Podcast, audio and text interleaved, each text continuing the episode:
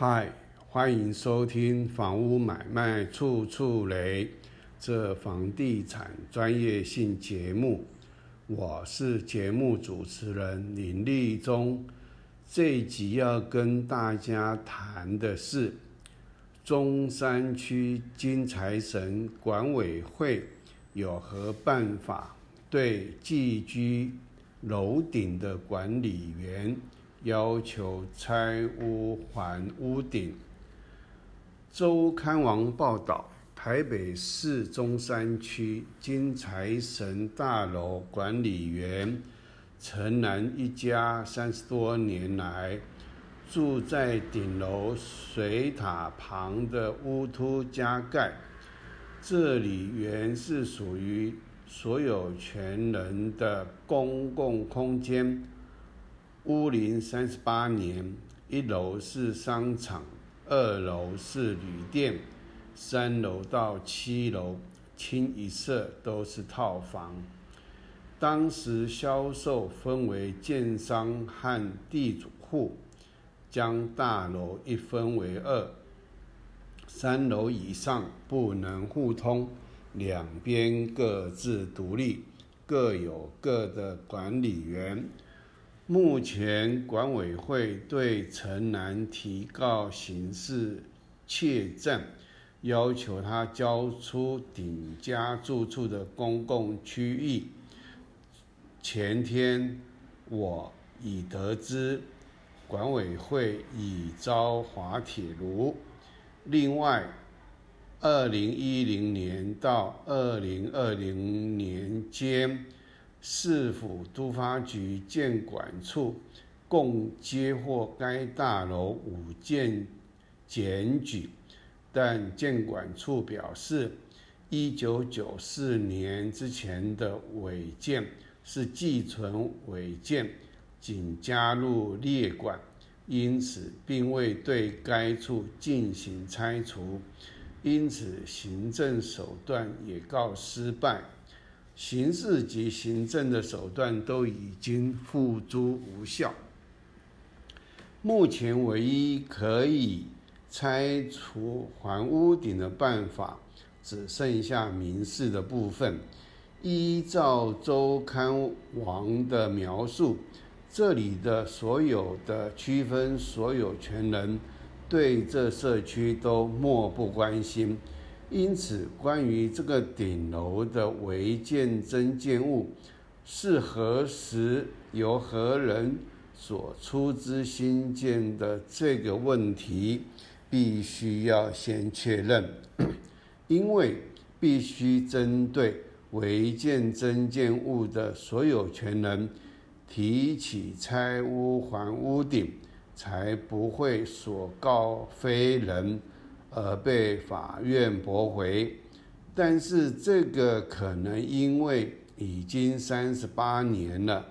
很难确认是由何人何时出资新建的。由于真建物它并没有如同我们合法的建物，在地震事务所有办建物第一次登记。也就是说，它并没有建筑物的建物成本，可以确认目前这真建物所有权人是谁，这是碰到的第一个难题。第二个难题是，这个管委管管理员当他被告的时候，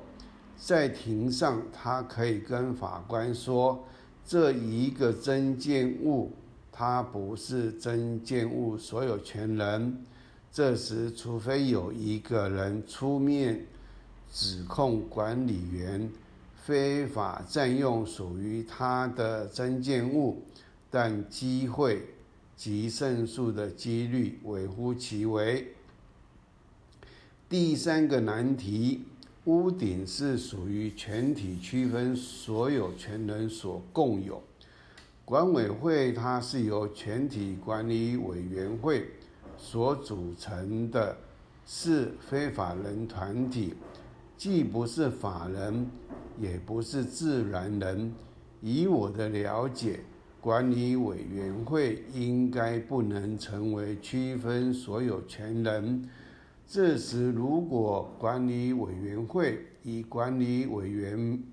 管理委员会名义为原告，向这位管理员提起拆屋还屋顶，百分之百会败诉，因为管理委员会不是共有的所有权人。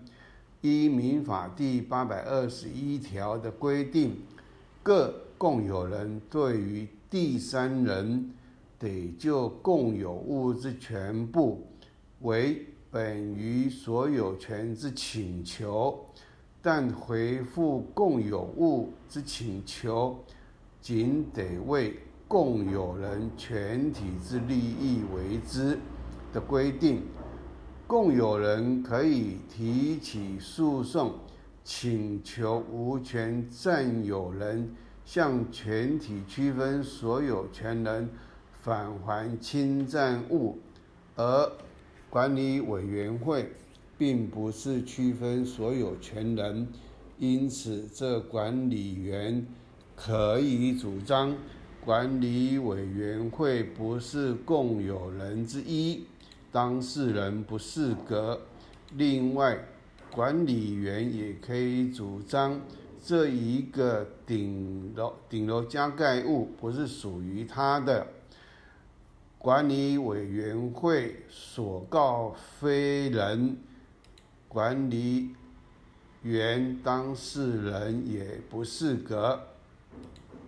另外，报道后面有提到，管委会对管理员提告，要求他交出顶家住处的公共区域。且不排除追索之前租金。未来如果管理员还要住在该处，也得缴交租金给大楼。可能律师已经看到这里的所有权人都无法提出有力的证据，同时大家对这社区都漠不关心。当管委会以原告对管理员提出拆屋还屋顶被驳回时，势必需要由这栋大厦的任何一位区分所有权人出面，以共有人的身份当原告提出，当原告提出管理员向全体。所有权人返还共有物的诉讼，如果没有其中一位区分所有权人愿意提供他的身份当原告，那管理员很可能就永久占用屋顶加盖物，不用花任何一分租金。从这件寄居顶楼管理员事件反映出来的是。国人在有管理组织的情况之下，管理委员会一规定每年至少要开一次区分所有权人会议，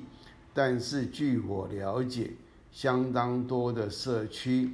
即使第一次区分所有权人的门槛比较高，流会了，第二次降到五分之一。的低标已然流会，依然流会，造成原本有管理组织的社区成为一个未依法成立有效管委会，再加上多年之后有许多的区分所有建物转手他人，当时间久远，人事皆非时。使得一开始就住在这里的住户，可能也不是区分所有权人，却利用大家漠不漠不关心及不了解公寓大厦管理条例的规定，出面成为管理负责人，向所有的区分所有权人，包括住户收取管理费。中饱私囊，也没有善尽管理负责人之责，将管理费用在修缮之上，以至于社区的公共设施部分久而久之败坏。中山区金财神大厦寄居顶楼的管理员，就是在这样的背景产生的。而这个不是区分所有权人的管理负责人，也可能利用大家不愿意得罪他人的心态，就试着在使用这个社区的共同使用部分，如同中山区金财神大厦这一个管理员，何时占用顶楼加盖当做他的住处，已不可考。以下是本人的一些浅见，供听众参考。如果是住在有管理社区的听众，请一定要踊跃参加区分所有权人会议，才不会让自己的权益丧失了。这个蜗居寄居在顶楼管理员啊。基本上，真的啊，应该怎么讲呢？就是，哎，他本身应该相当啊，对法律相当的了解，真的不是泛泛之辈。今天就跟大家谈到这，谢谢大家的收听，再见。